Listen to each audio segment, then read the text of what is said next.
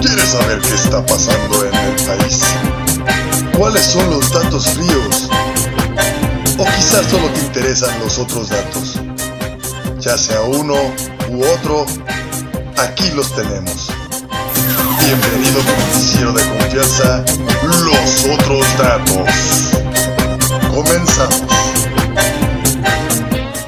Hola, buenas tardes. Ya estamos de vuelta con los otros datos. Yo soy Raquel Álvarez. Recuerden que nos escuchan a través de cabinadigital.com todos los lunes a la una de la tarde y con repetición a las seis. Eh, bueno, pues la verdad es que esta vez les tengo muchas noticias que felizmente no tienen que ver con el COVID. Hay muchas cosas interesantes que están pasando que, y que, bueno, no son aquí porque aquí están pasando otras cosas de otro tipo. Así que por primera vez en la historia de este programa les voy a platicar primero de lo que está sucediendo aquí en México y después les voy a platicar todo lo que está sucediendo internacionalmente, que pues hay muchas cosas pues muy difíciles como el tema de George Floyd, cosas muy muy interesantes como lo que está pasando con SpaceX y el desastre que está sucediendo con el tema de Trump contra la OMS y China. Pero bueno, para no hacerles el cuento muy largo, vamos a empezar aquí con lo que pasó ayer en toda la República Mexicana. Resulta ser que se el Frena o Frente Nacional Anti-AMLO convocó a todos sus partidarios, por supuesto, a hacer una caravana para respetar la sana distancia y todo esto del COVID, que ya ustedes lo conocen bien, se convocaron caravanas en diferentes puntos de todas las ciudades de la República para hacer una marcha solicitando la renuncia del presidente López Obrador. Y a pesar de todo lo que puedan ustedes creer, la realidad es que fue una marcha bastante, bastante grande, donde hubo kilómetros y kilómetros de coches, donde la gente en el interior y pegados a los vehículos llevaban pancartas solicitando que el presidente renunciara que renunciara. Algunos de manera eh, muy polite, otros un poco más abiertos, dice, hablando sobre todo el tema de la corrupción, sobre las malas decisiones del gobierno, sobre cómo no ha habido una, un buen manejo de la pandemia, que bueno, o sea, ustedes y yo lo sabemos. También ha habido como mucha discrepancia en lo del el tren Maya, la refinería y la cancelación del aeropuerto y la creación del aeropuerto de Santa Lucía y el tema, por supuesto, de la militarización del país. Ha habido pues todos los casos de corrupción, el no haber perseguido pues a la mafia del poder que tanto insistió durante su campaña el presidente López Obrador e incluso el tema de la muy sobada lucha contra la corrupción, ¿no? Entonces pues hay mucha gente ya muy a disgusto con lo que está sucediendo y lo verdaderamente terrible es que estamos hablando de un presidente que apenas lleva un año y medio en el poder. Digo, parece que llevamos 25 porque parece que llevamos un año y medio pero bajo el agua, ¿no? Pero bueno, la situación fue esta, hubo en diferentes ciudades, no solo en las grandes ciudades, no solo Monterrey, Guadalajara y México, sino en Mérida, en Cancún, Sinaloa, en diferentes ciudades, todas las manifestaciones en contra del presidente solicitando su renuncia, evidenciando todas estas situaciones que ya les estoy platicando. Y bueno, pues la realidad es que históricamente es la primera vez que se presenta una manifestación tan expresamente abierta. Bueno, hemos visto en el último año y medio dos manifestaciones ya en contra de presidente López Obrador, sobre todo por el tema de la polarización de la sociedad. Y esta situación hay que tener mucho cuidado porque el mundo este de los chairos y los fifís y de los ricos y de los pobres y todo esto, esta polarización de la sociedad lo único que está haciendo es generar un rompimiento social importante y desafortunadamente López ha, ha capitalizado mucho este tema del rompimiento social, pero es un arma de dos filos muy peligrosa porque al final el rompimiento social puede eh, de una manera beneficiarlo, pero al mismo tiempo su bandera ha sido ayudar a los pobres y la realidad es que prácticamente todas las medidas que ha tomado como presidente han sido en detrimento de, ¿no? Incluso todas las medidas que está tomando ahorita para solucionar la crisis eh, económica post-COVID, la realidad es que van a terminar creando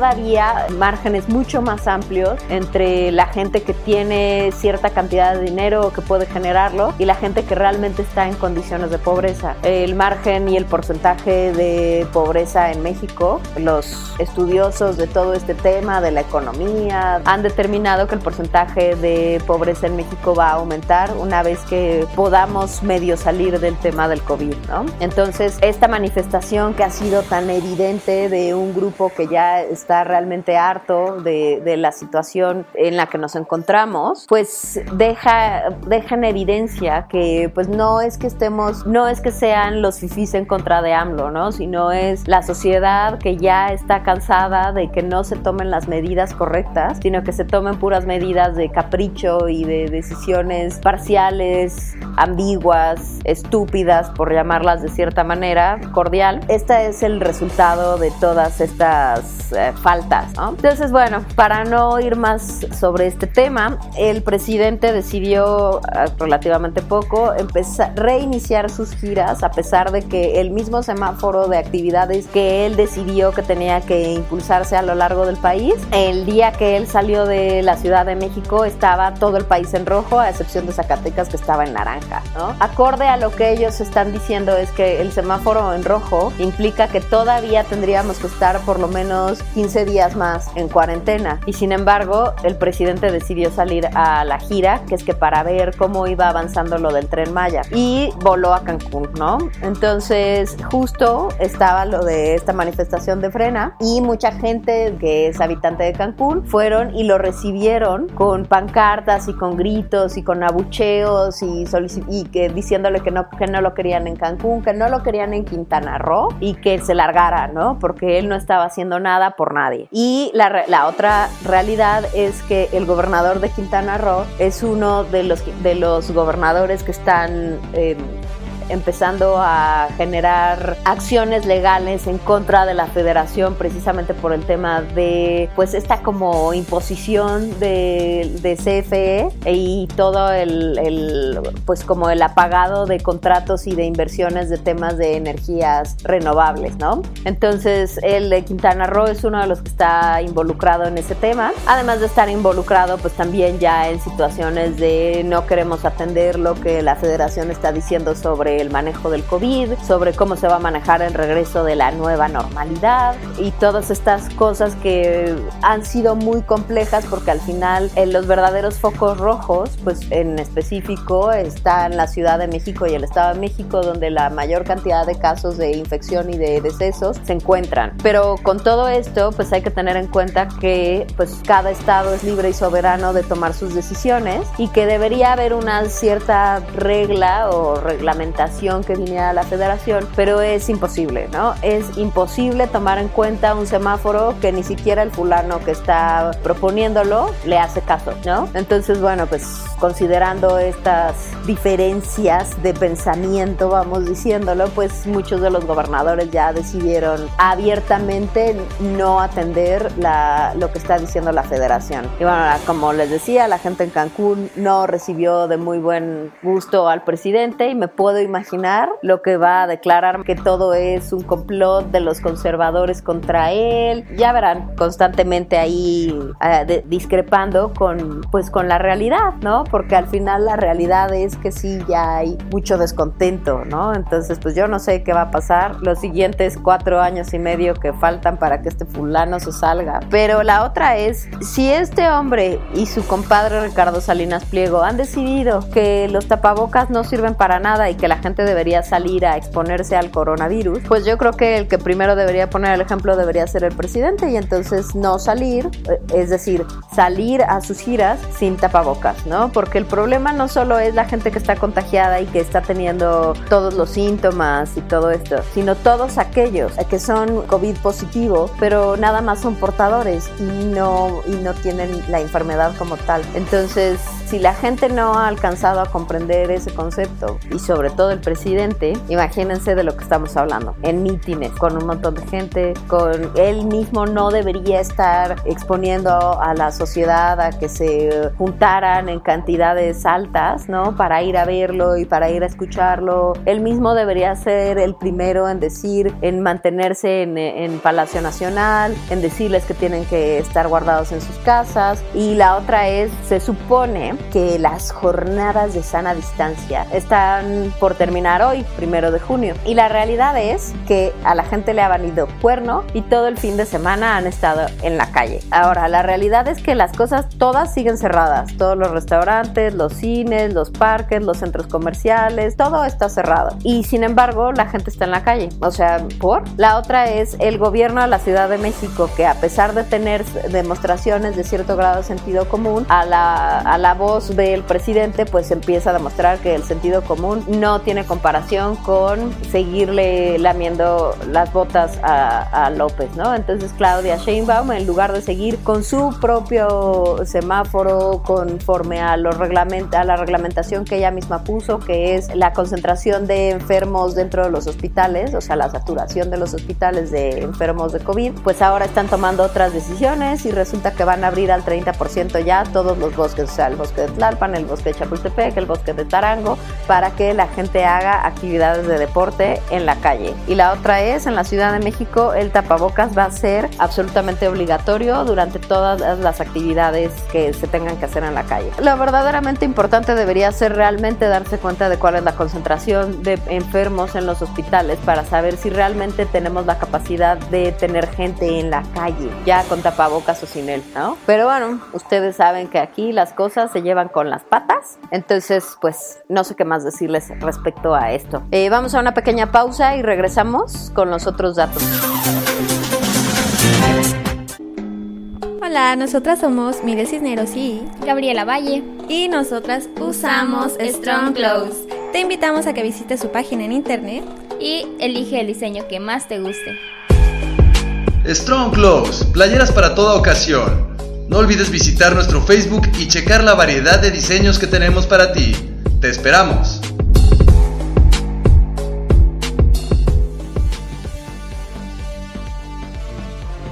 En Cabina Digital tenemos una gran variedad de programas de interés para ti. Tenemos desde terror, salseo, sexualidad y entretenimiento. Sintonízanos todos los días. Revisa el menú en cabinadigital.com y no te pierdas ninguno. Cabina Digital, lo que te interesa escuchar.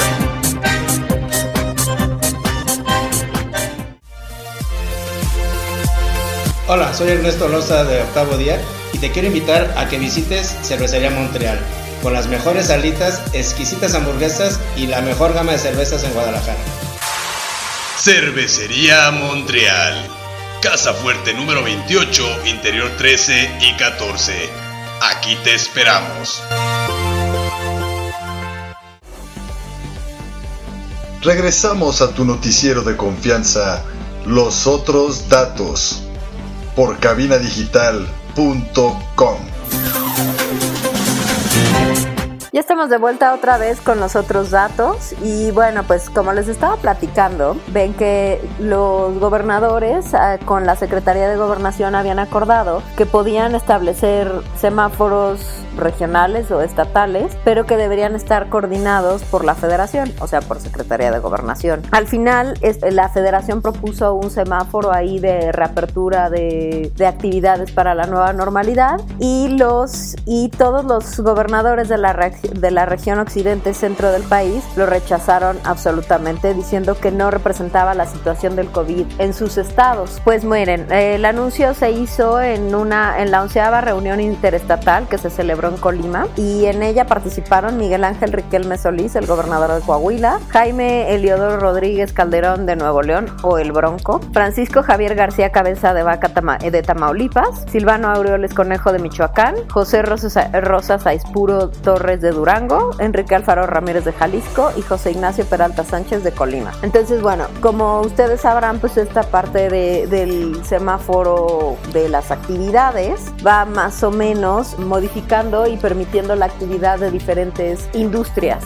¿no? O sea, primero se supone que el rojo es el nivel más alto de riesgo, después el naranja que es alto, después el amarillo que es medio y el verde es que ya el riesgo es pues prácticamente nulo o ya está controlado. Y las actividades esenciales son las únicas que pueden estar abiertas durante el rojo y el naranja. Las actividades esenciales son básicamente las que han estado abiertas hasta ahora, ya saben, supermercados, eh, mercados, todo lo que tiene que ver con alimentación, los restaurantes eh, han, han podido tener abiertos siempre y cuando únicamente mandaran la comida o digamos tuvieran la comida para que la recogieran o para llevarla a domicilio y pues poco más, ¿no? Eso es lo que ha habido digamos de manera abierta. Se supone que las actividades que van a empezar a reactivarse en la nueva normalidad pues tiene que ver con minería, con construcción, producción de cerveza, la producción automotriz y producción y venta de bicicletas.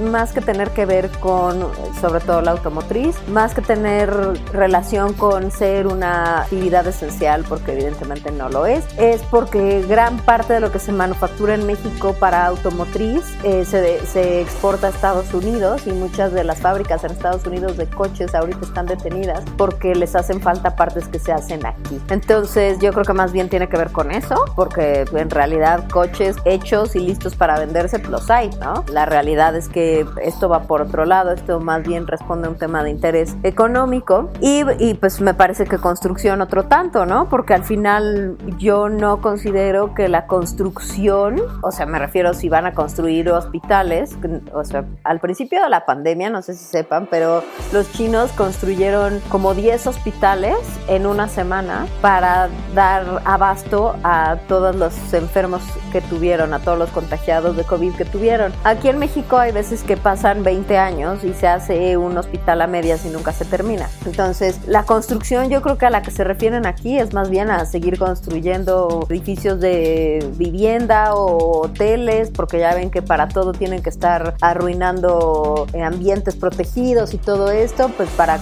los complejos hoteleros, sobre todo en las áreas de playa, que en México pues hay muchas. Y bueno, pues al final pues la construcción me parece que debería ser la última en regresar, ¿no? O sea, si ah, no, no tiene absolutamente nada de esencial. Y bueno, la producción de cerveza, esa parte nunca se entendió, ¿no? O sea, no para la producción de refresco, porque pues al final el ser humano puede vivir a punta de agua sola. No necesita jugos, no necesita refrescos, obviamente no necesita refresco ni alcohol, pero se emperraron con el tema de la de de, tener la, producción de cerveza porque no era esencial y sin embargo ahorita están diciendo que sí es y que entonces ya pueden iniciar la producción. O sea, este es el, gobierno del sinsentido y, y la sin razón por absolutamente todos los lados, eternamente contradictorio, ¿no? Pero bueno, pues se supone que las actividades que se realizan en parques y esplanadas también van a estar abiertos al 30% de su capacidad, que es un poco lo que les decía del bosque de Tlalpan y de Chapultepec. Y aparentemente, digamos que en la Ciudad de México todavía no se tiene exactamente una, una cifra de las personas que van a reiniciar actividades hoy mismo, pero están considerando que el uso del metro se puede incrementar en al menos 500 mil personas. Ahora, esto del metro, para los que nunca se han subido al metro, es, o sea, el metro transporta millones de personas diariamente a través de la red que en la Ciudad de México es súper amplia, es muy grande, pero aún así no es como transporte público, pues la verdad es que está siempre súper congestionado. Entonces todas estas medidas de distanciamiento social pues son prácticamente imposibles, ¿no? Las acciones obligatorias para la transición a la nueva normalidad incluyen el uso del cubrebocas en todos los lugares, a todas horas. La práctica del estornudo de etiqueta que es en el ángulo del codo para evitar que pues toda la saliva salga volando pues al final la principal forma de contagio precisamente son las gotículas de saliva. Eh, cubrirse con un pañuelo, nariz y boca al toser y estornudar. Mismo caso del ángulo del codo para la, para la estornudadera. Se recomienda el uso de, de gogles o de careta en los espacios públicos adicional al tapabocas. No es uso careta o uso tapabocas. No, es en adición a usar gel antibacterial y lavado de manos, porque aquí dice I o, pero la verdad es que yo sugeriría que y lavado de manos, ¿no? Si usas el gel porque no estás donde te puedes lavar las manos, bueno, pues una vez que llegues a un lugar donde sí te las puedes lavar, lavarlas de manera inmediata. No tocarse la cara, ojos y boca, por si no lo recuerdan o no nunca les quedó claro. El tema es que si por alguna razón estuviste expuesto o a, alguien que está contagiado y, eh, y, no usaba tapabocas y o te tosió te, o te estornudó muy cerca, las gotículas de saliva volaron por todos los lugares alrededor tuyo y, y pudieron haber caído en tus manos. Entonces, eh, por eso es la razón de lo del gel y lo del lavado de manos, pero por otro lado también es por eso que no debes estar tocando la cara, precisamente porque te llevas el virus tú directamente a la cara y la, eh, la entrada de este virus precisamente son las mucosas que se encuentran en la parte interna de la cara. Ahora, para todos aquellos que no están muy familiarizados con el mundo de la anatomía de la cara, todos los conductos, o sea, la nariz, la boca y los ojos están todos conectados. No es, ah, la nariz ahí anda por su lado y la boca por el suyo y los ojos por lo suyo. No, las, los ojos, la nariz y la boca están todos, eh, todos conectados y, lo puede, y se pueden dar cuenta cuando, no sé si alguna vez han tratado de aspirar agua por un tema de sinusitis o por error aspiraron agua y sintieron como eh, podía, podía salir por la boca. O cuando estornudan y sienten como ese malestar en los ojos. Es precisamente eso, porque todos eh, los conductos internos de la cara están conectados. Entonces, cualquier contacto de las manos que estén, que tengan virus y se las lleven a la cara es eh, posible contagio.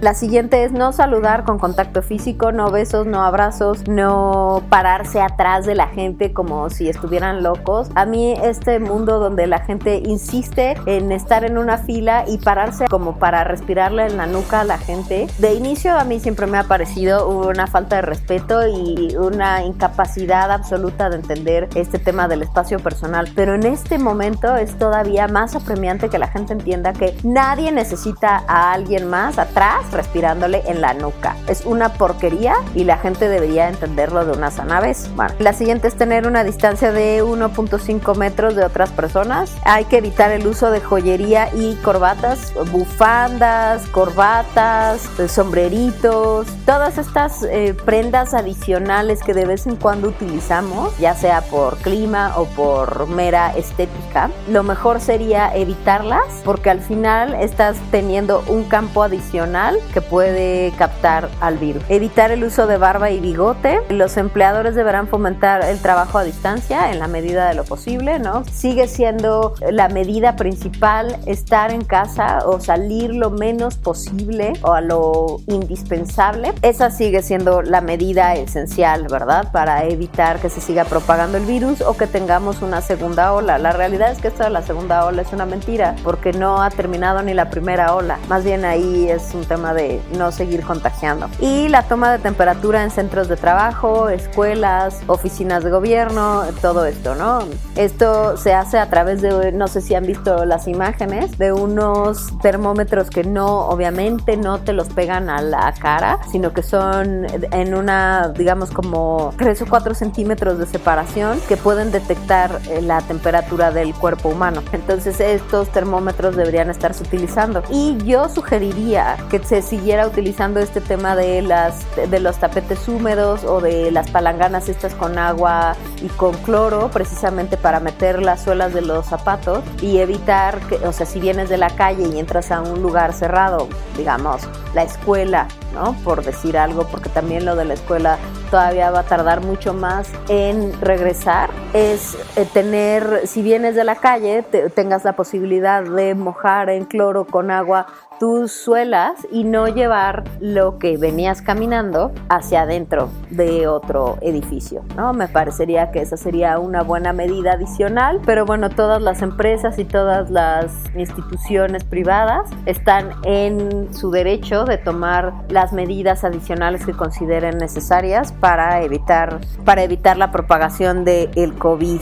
Y las personas que se comuniquen a Locatel que tienen síntomas de COVID-19 y que además tengan una eh, afección adicional como puede ser la hipertensión, diabetes o sobrepeso, se les canalizará directamente a un hospital y se le dará un seguimiento y la realización de la prueba del COVID. Habrán 114 centros de salud donde se realizarán las pruebas y lo que se explicó en la, en la última conferencia de prensa de la Ciudad de México es que se han hecho 657 pruebas por cada 100.000 habitantes de la Ciudad de México. 657 pruebas por cada 100 mil. O sea, es como el punto 6% aprox. Es bajísimo, como la aguja en el pajar. Así, así de absurdo y de inútil, considerando que en la Ciudad de México pues vivimos 20 millones, ¿no? Más o menos. Pues estamos hablando de un número estúpido y absurdo de pruebas. Pero bueno, no hay manera de hacérselo entender esto al gobierno o simplemente no tienen ningún interés en invertir para hacer las, de, las pruebas que debieron haber empezado hacer hace dos meses. Pero bueno, ustedes ya conocen esta historia. Y bueno, para volver un poco al tema original, resulta que los gobernadores, estos, los siete gobernadores que decidieron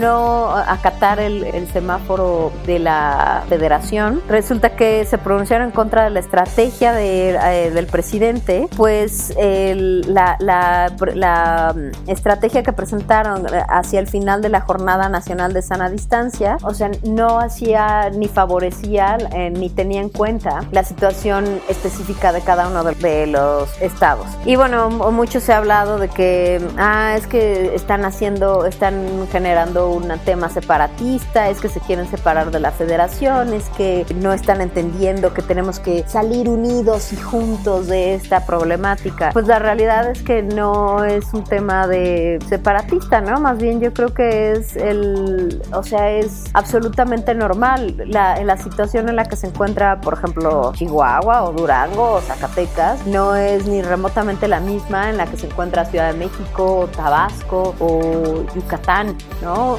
No, no, no van unas con otras, no puede ser igual, no puede aplicarse a rajatabla eh, lo mismo si las condiciones de, de manejo del COVID han sido distintas, ¿no? Entonces me parece que es una medida que deberían tomar todos los gobernadores en lugar de seguir a pie juntillas lo que se les dice. Pero bueno, pues esta es la situación. La situación hasta ahorita en México son de 87 mil contagiados, 87 mil 512 con 9.779 fallecidos. Nos vamos a una pequeña pausa, pero regresamos a los otros datos.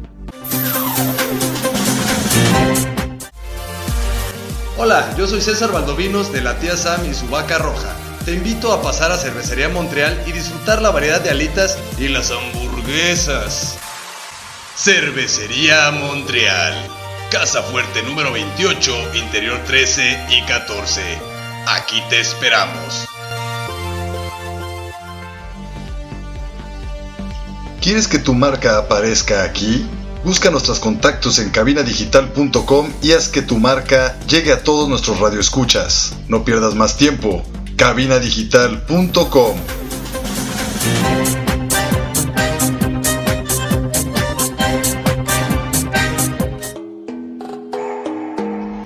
soy Ernesto Loza de Octavo Día. Te quiero recomendar Strong Clothes, la mejor opción para esta primavera y verano. Es Strong Clothes. Strong Clothes, playeras para toda ocasión. No olvides visitar nuestro Facebook y checar la variedad de diseños que tenemos para ti. ¡Te esperamos!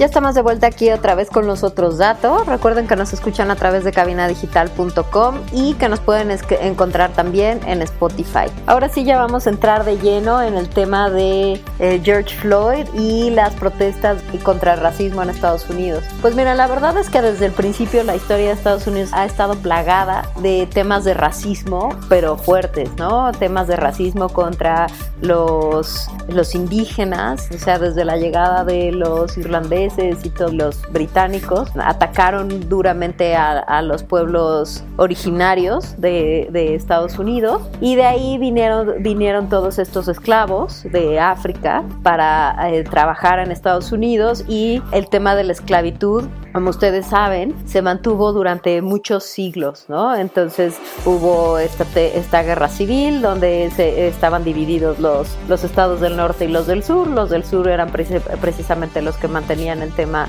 de em, racismo y de, y de esclavitud, mientras que los del norte pues estaban buscando justo la liberación, o sea, la igualdad de la gente de color, ¿no? Pero desafortunadamente desde, ese, desde esos tiempos, imagínense, ya tiene por lo menos un par de siglos, un poco más, que Estados Unidos tiene severos problemas con el tema de racismo por color, ¿no? Es es un tema que se ha hablado, ¿no? Siempre se habla, se sabe, pero en realidad se ha hecho muy poco por detenerlo, ¿no? En Estados Unidos hay muchísima inmigración, no solo de, obviamente, la que hubo de afroamericanos, no lo que ahora conocemos como afroamericanos, sino pues indios, eh, coreanos, chinos, japoneses, pues prácticamente toda Asia, obviamente mexicanos, mucho latino, pero principalmente mexicanos, y hay mucho racismo en contra de todos, ¿no? O sea, no es un tema de favoritismo, sino que bueno, pues al final es un tema de racismo generalizado, obviamente proveniente de la raza que tiene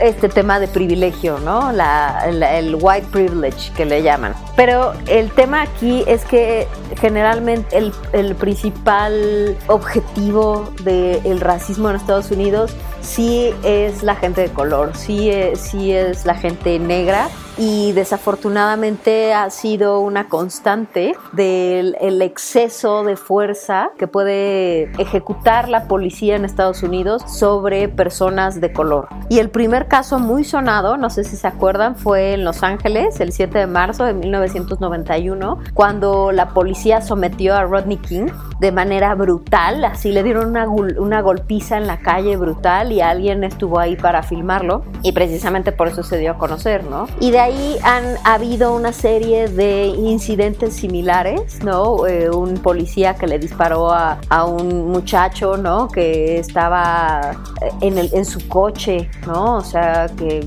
no la debía ni la temía, que han atacado a cuidadores que están ahí ayudando a alguien en silla de ruedas y creen que le están asaltando y entonces la policía este, hace uso excesivo de la fuerza, ¿no? Sin entender ni siquiera bien el contexto. Y en este caso en particular de George Floyd en Minnesota, fue un tema de que aparentemente este hombre había pagado en un restaurante con un cheque falso. Y obviamente el establecimiento lo denunció, llegó la policía y llegó este hombre Derek, el, el oficial, y se le hizo muy fácil que a la hora de someterlo, pues le puso la rodilla sobre la cabeza, ¿no? Sobre el cuello y la cabeza. Y este hombre pues empezó a asfixiarse y le decía, es que yo ya, ya no me puedo mover, ya no puedo respirar, por favor, déjame. Y había una persona pues otra vez grabando, ¿no? Y al final este hombre eh, llegó la ambulancia por él eh, y además el oficial escuchando las quejas de George Floyd sin moverse ni un ápice ni despeinarse, ¿eh? el video está ahí. Y al final se lo llevan en la ambulancia y se muere,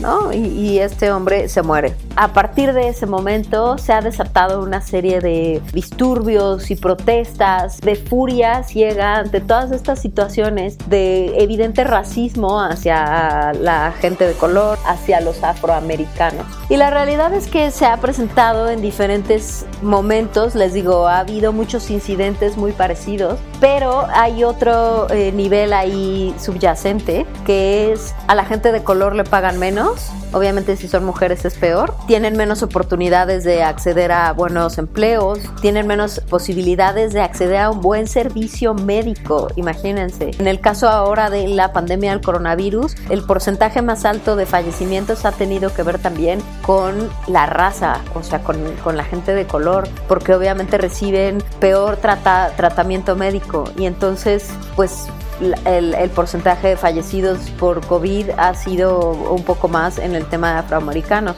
Y se van juntando todos estos, todos estos incidentes, todos, pues esta serie de, de negligencias y justo pasan cuando cuando Estados Unidos decidió elegir a un presidente que es abiertamente racista, ¿no? que no tiene ningún reparo en hablar sobre esta de la extrema derecha, ¿no? de la gente del Ku Klux Klan, de todos estos que son súper extremistas y que creen que sí son la raza elegida y que son la, mejor raza, ¿no? la blanca. Y la realidad es que estas se presenta en un momento muy peligroso, ¿no? Muy, muy difícil para, para la presidencia de Donald Trump, que justo ahorita se está enfilando a la reelección. Desafortunadamente, como les digo, estos incidentes se han ido presentando con, incluso con mayor frecuencia que antes. Digo, a lo mejor el tema es que ahora pues está siendo más visible, ¿no? Incluso eh, el actor Will Smith hizo una declaración diciendo que no es que el racismo hubiera aumentado que hubiera cambiado, sino que nada más ahora estaba siendo filmado, digamos que está siendo evidenciado, ¿no? Y esta situación de verdad que es muy grave. El racismo al final está ha permeado en absolutamente todas las sociedades, no es específica de Estados Unidos, tampoco hay que ser así, pero la realidad es que tiene que ver con un tema de educación, ¿no? La gente racista va a educar sin duda a más gente racista y se desarrollan en ambientes que promueven justamente ese prejuicio. Y justo la manera de evitarlo es pues hacerle frente a estas situaciones y hacerle frente justo a la, a la parte interna, a la parte interior de nosotros que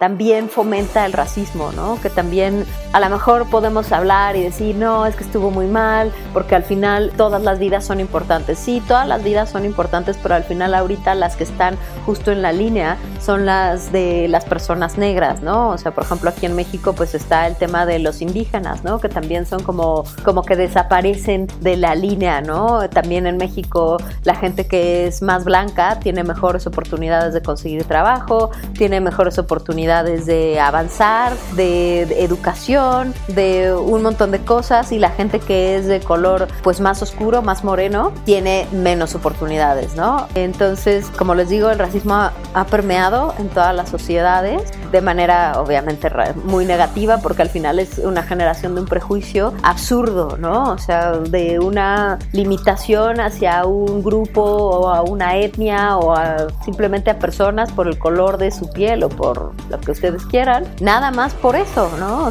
No es que sean justo como los del Ku Klux Klan, ¿no? Que sean asesinos y locos y gente que no entiende nada, no, es que es gente que está ahí viviendo sus vidas, pero no se les permite vivirlas con tranquilidad simplemente por el color de su piel. Incluso muchas marcas se han pronunciado este, en contra de todo esto. Hay un caso muy particular ahorita donde Adidas hizo un retweet o una repost de una información, de una declaración que hizo la gente de Nike. Por supuesto, ustedes saben que estos son los principales competidores en el mundo de sports gear. Y sin embargo, habla de igualdad, ¿no? De, de apoyo incondicional hacia las personas que ahorita están sufriendo. Porque, bueno, en, en Minnesota, así como en muchos otros estados, ha habido muchísimas protestas. Obviamente, ha habido vandalismo y ha habido mucho enojo y, queman coches y, prenden locales y todo esto.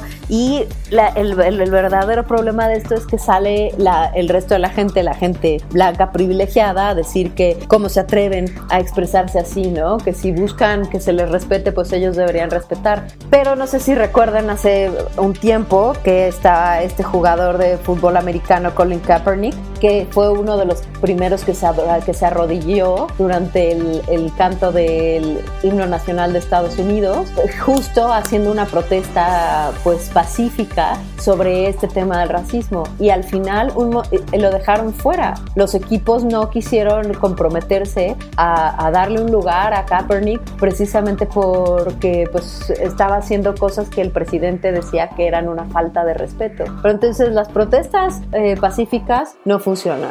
Eh, las protestas violentas tampoco, ¿no? les ofende la, la, protesta pacífica, les ofende la protesta violenta, pero no les ofende la muerte de un hombre que no tendría que haber muerto. O sea, sí lo iban a arrestar, lo iban a llevar a la cárcel, iba a llevar un proceso y pues iba a suceder lo que tenía que suceder. Pero honestamente, perder la vida nada más porque un policía se excedió en el uso de su autoridad y de su fuerza y eso no le parece ofensivo o sea, hay gente a la cual no le parece ofensivo. Me parece que ahí ya ni siquiera se trata de un tema de educación, es una falta de empatía y una falta de humanidad tan terrible que por eso es tan duro esta situación. No, no podemos seguir permitiendo que haya este grupo de personas con esa falta de humanidad, con esa falta de empatía, con esa falta de entendimiento de que las vidas importan, ¿no? que eh, es un crimen acabar con una vida nada más porque crees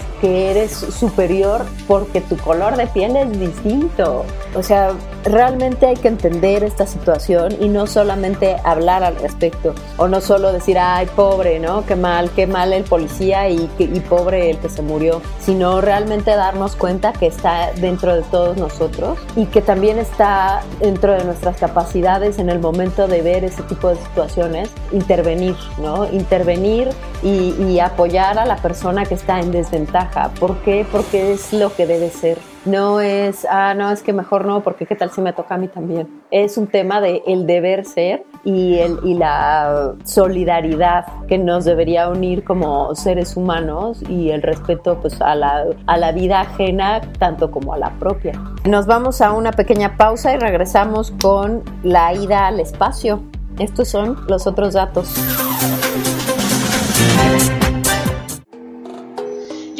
Fonseca de la tía Sam y su vaca roja y para estar cómoda uso Strong Clothes. Visita su Facebook y elige el diseño que más te guste. Strong Clothes, playeras para toda ocasión. No olvides visitar nuestro Facebook y checar la variedad de diseños que tenemos para ti. Te esperamos.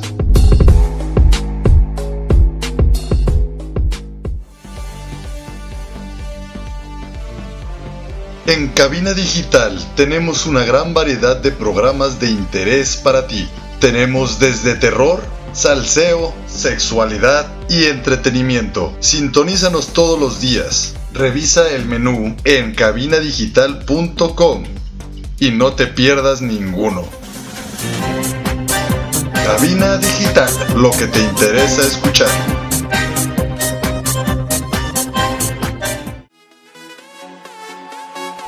Hola, soy Ernesto Loza de Octavo Día y te quiero invitar a que nos escuches por cabinadigital.com todos los jueves a las 6 de la tarde y con repetición a las 10 de la noche.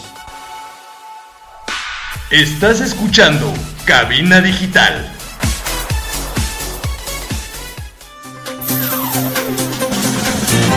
Hola, ya estamos de regreso otra vez con los otros datos. Oigan, pues miren, resulta ser que el presidente Trump, que aparentemente pues no tiene control ni filtro ni sentido común, ni filtro entre la cabeza y la boca ni sentido común, terminó por romper relaciones con la Organización Mundial de la Salud, a la cual le entregan cerca de 300 o 400 millones de dólares al año y que precisamente financia una serie de programas dedicados a, obviamente, salud en áreas rurales de África. Y obviamente eh, decidió que él rompía relaciones con, con, la OMS simplemente porque había tratado con demasiada delicadeza o como con mucho cuidado a China durante todo este proceso de la pandemia. Y como sabrán, Donald Trump está empeñado en echarle la culpa al presidente chino de lo que pasó de la, del escape este del COVID del área, del área de Wuhan en China y pues que al final se convirtiera en esta pandemia en la cual estamos inmersos. La realidad es que, como se los había mencionado antes, sí es verdad, sí es culpa de China, sí encubrieron la salida del virus, sí encubrieron información, pero al final comunicaron, a lo mejor un poco tarde, pero comunicaron e hicieron lo que tenían que hacer. Tampoco es una cuestión de seguir culpando sin control si el gobierno de Donald Trump, al igual que el de Andrés Manuel o de Jair Bolsonaro, han decidido no tomar las medidas adecuadas para evitar, uno, la llegada y dos, la propagación absoluta de la pandemia convirtiéndose en la fase 3 de eh, contagio en comunidades. Entonces, tampoco puedes decidir, ah, bueno, es que esto es culpa de los chinos y es culpa de los chinos que tengamos eh, un millón de contagiados. No, la culpa de los contagiados es 100% de Donald Trump por no haber tomado las medidas. Eh, la Unión Europea lo advirtió desde que ellos empezaron a sufrir las consecuencias del COVID y aquí en América estos tres decidieron que nada de esas indicaciones eran relevantes y permitieron que el virus llegara y se propagara bestialmente. Ahí sí la culpa no es de la OMS, no es del presidente chino, no es de los que no avisaron. Esa es una realidad. Y desafortunadamente con estos constantes ataques al gobierno chino, lo único que está logrando Donald Trump es meterse como en una especie de guerra fría nuevamente, donde las dos potencias más grandes del mundo entran en un conflicto pues como económico, geográfico, social muy particular y, y, lo peor es que además todos estamos inmersos, ¿no? Porque vivimos ya en este mundo ultraconectado global donde todos tenemos que ver con todos, donde la economía de uno está atado al del otro y de esta forma. Deben saber además que China es, eh, es dueño del 9.3% de la deuda de Estados Unidos. Es decir, Estados Unidos la deuda me parece que 2, 20, 20 mil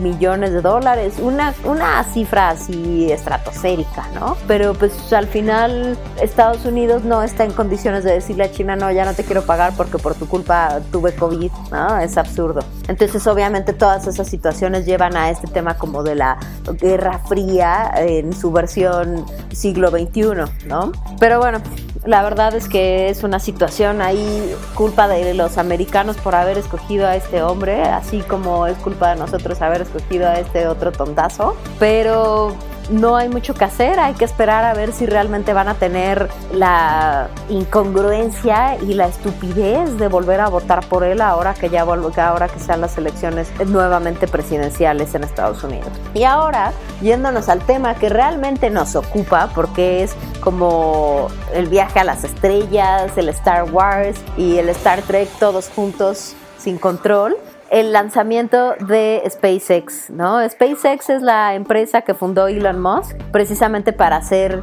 viajes al espacio, para desarrollar este, naves espaciales que pudieran llegar al espacio. Entonces, resulta ser que el miércoles de esta semana, perdón, el miércoles de la semana pasada, intentaron hacer este lanzamiento desde Cabo Cañaveral, en Florida, donde se encuentra uno de los centros de la NASA, y no se pudo, ¿no? Por, eh, por condiciones climáticas. Uh, adversas, no se pudo hacer el lanzamiento y se decidió que se hiciera el sábado 30 de mayo. Y finalmente las, las condiciones climáticas mejoraron mucho más y el cohete Falcon 9 de SpaceX pudo despegar desde este Cabo Cañaveral con los astronautas Robert Benken y Douglas Hurley en el lanzamiento 39A desde el Centro Espacial Kennedy de Florida con un viaje de 19 horas hasta llegar a la Estación Espacial Internacional. Ahora, este vuelo, este lanzamiento es importante por una serie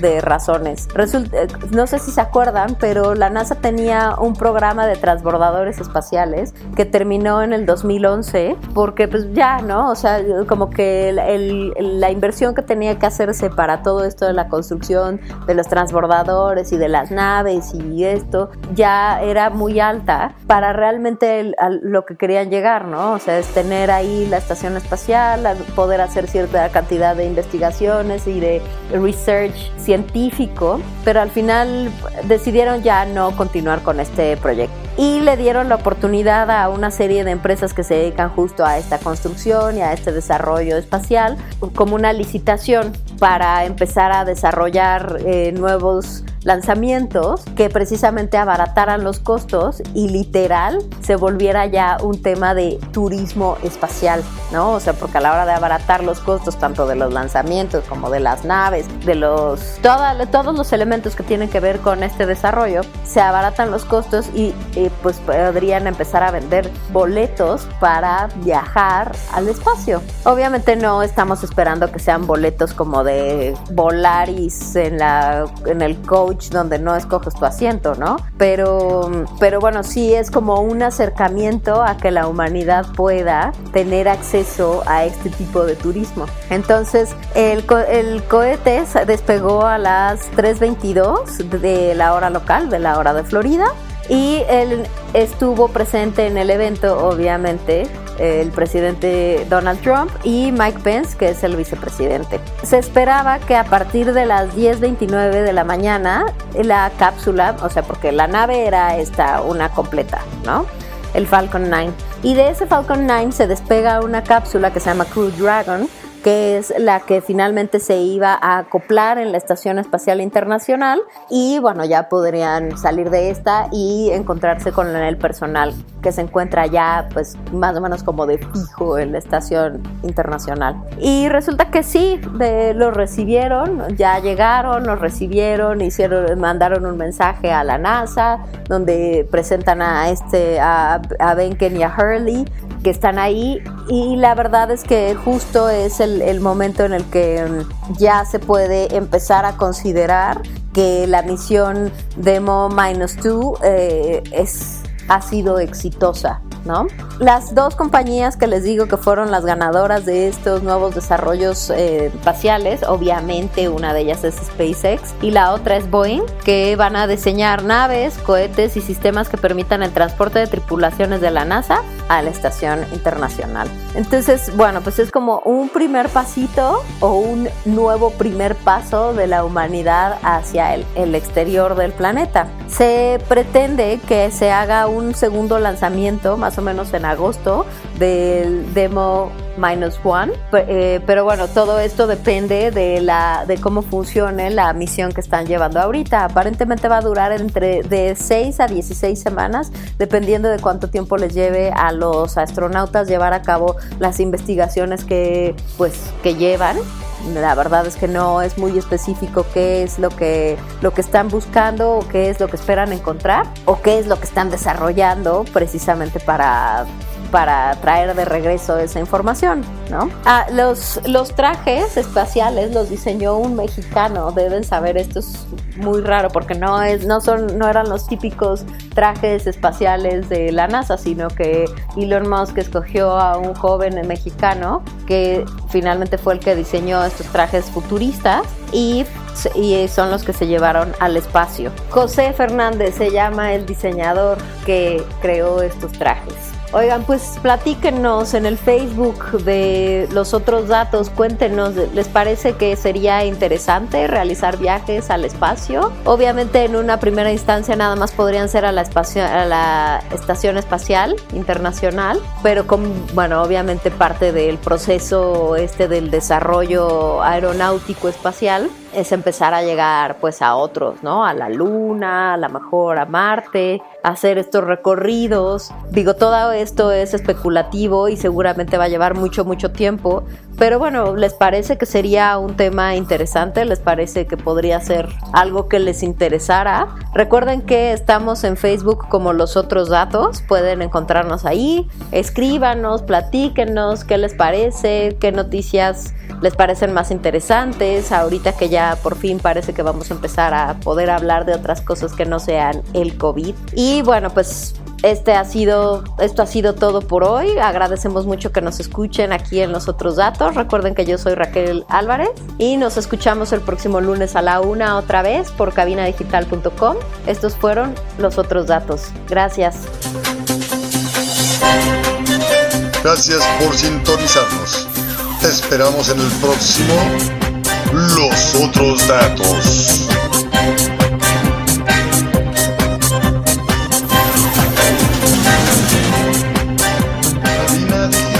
lo que te interesa escuchar.